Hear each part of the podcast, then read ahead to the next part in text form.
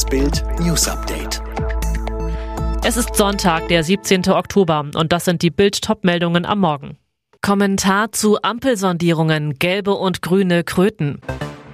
Merkel zu Abschiedsbesuch bei Erdogan. RKI befürchtet neue Welle durch Herbsturlauber. SPD, Grüne oder FDP? Wer hat sich in den Sondierungen durchgesetzt? Ganz einfach, alle drei. Das Meisterstück haben allerdings Grüne und FDP hingelegt. Sie haben viele grüne und gelbe Kröten im Sondierungsteich ausgesetzt, die Olaf Scholz jetzt fast alle schlucken musste, weil er ins Kanzleramt will. Keine Steuererhöhungen, keine Reichensteuer, die Schuldenbremse und viele Klimapunkte für die Grünen. Die FDP kann ihre Wähler beruhigen, ganz nach dem Motto, wir sitzen auf der Kasse und passen auf das Land auf. Außerdem würde ein weiteres Mal lieber nicht regieren wohl das Ende von Christian Lindners Karriere bedeuten und zur Verzwergung der FDP führen.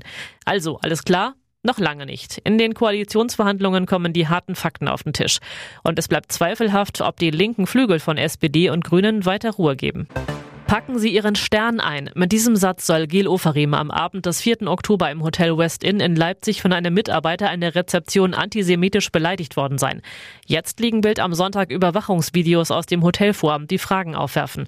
Auf den Bildern ist Oferim beim Betreten des Hotels zu sehen, im Gespräch mit einer Person an der Rezeption und schließlich beim Verlassen des Hauses. Nicht zu sehen ist aber seine silberne Kette mit dem auffällig großen Davidstern, die der Sänger später bei seinem Instagram-Video um den Hals trägt und in die Kamera hält.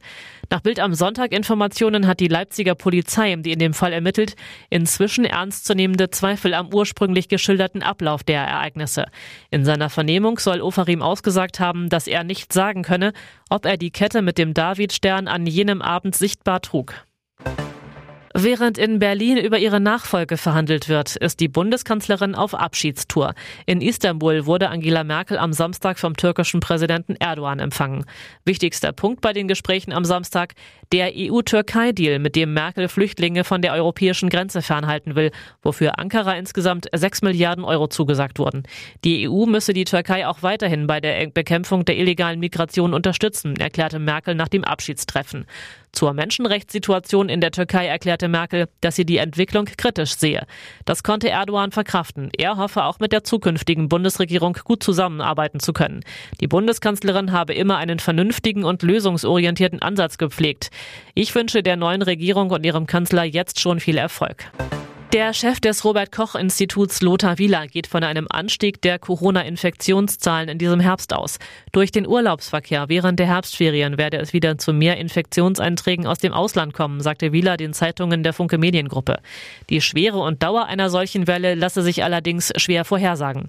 Im Sommer hätten bis zu 20 Prozent der gemeldeten Infektionen ihren Ursprung im Ausland gehabt. Es wird auch jetzt wieder einen deutlichen Anstieg der Zahlen geben, mahnte der Präsident des Robert Koch Instituts.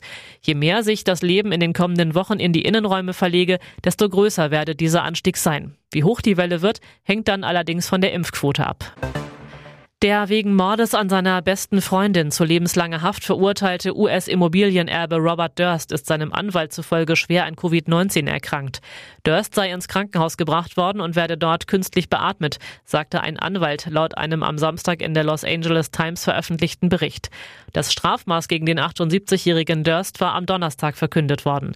Durst war Mitte September in einem aufsehenerregenden Mordprozess schuldig gesprochen worden. Die Geschworenen gelangten zu der Überzeugung, dass er seine beste Freundin Susan Berman im Dezember 2000 in ihrem Haus in Los Angeles mit einem Schuss in den Hinterkopf tötete. Nach Überzeugung der Ermittler wollte er damit verhindern, dass Berman von der Polizei zum Verschwinden seiner Frau Kathleen im Jahr 1982 befragt wird. Lena Meyer-Landrut wurde 2010 zum Popstar. Im zarten Alter von 19 Jahren gewann sie mit ihrem Hit Satellite den Eurovision Song Contest für Deutschland. Es folgten fünf Studioalben und mehr als 2,6 Millionen verkaufte Platten. Doch der rasante Karriereerfolg hinterließ Spuren. Die Folge, Lena zog sich nach zehn Jahren Showbusiness zurück, sagte sogar eine Tour ab. Im Interview mit dem Süddeutsche Zeitung Magazin verrät sie nun warum. Die totale Überforderung, viel zu viele Eindrücke, keine Chance, um sie richtig zu verarbeiten. Ihr Ausweg, ich musste auf Pause drücken und mich neu zusammensetzen. War es Burnout? Es war eine brutale Erschöpfung, beschreibt sie diesen Zustand. Würde sie heute etwas anders machen? Was bringt es darüber nachzudenken? Wenn etwas war, dann war es. Vergangenheit ist abgeschlossen. Ich bin jemand, der über Zukunft redet und sich Gedanken macht, was wohl werden wird. Alle weiteren News und die neuesten Entwicklungen zu den Top-Themen gibt's jetzt rund um die Uhr online auf Bild.de. Auch unsere Kollegen der Welt haben jetzt ein tägliches Update. Wenn ihr also mehr Nachrichten aus der Politik hören wollt, sagt Alexa, spiele die Nachrichten von Weltpolitik oder hört direkt im Podcast Kick Off Politik rein. Immer von montags bis freitags ab 6 Uhr bekommt ihr in nur 10 Minuten die wichtigsten Themen des Tages.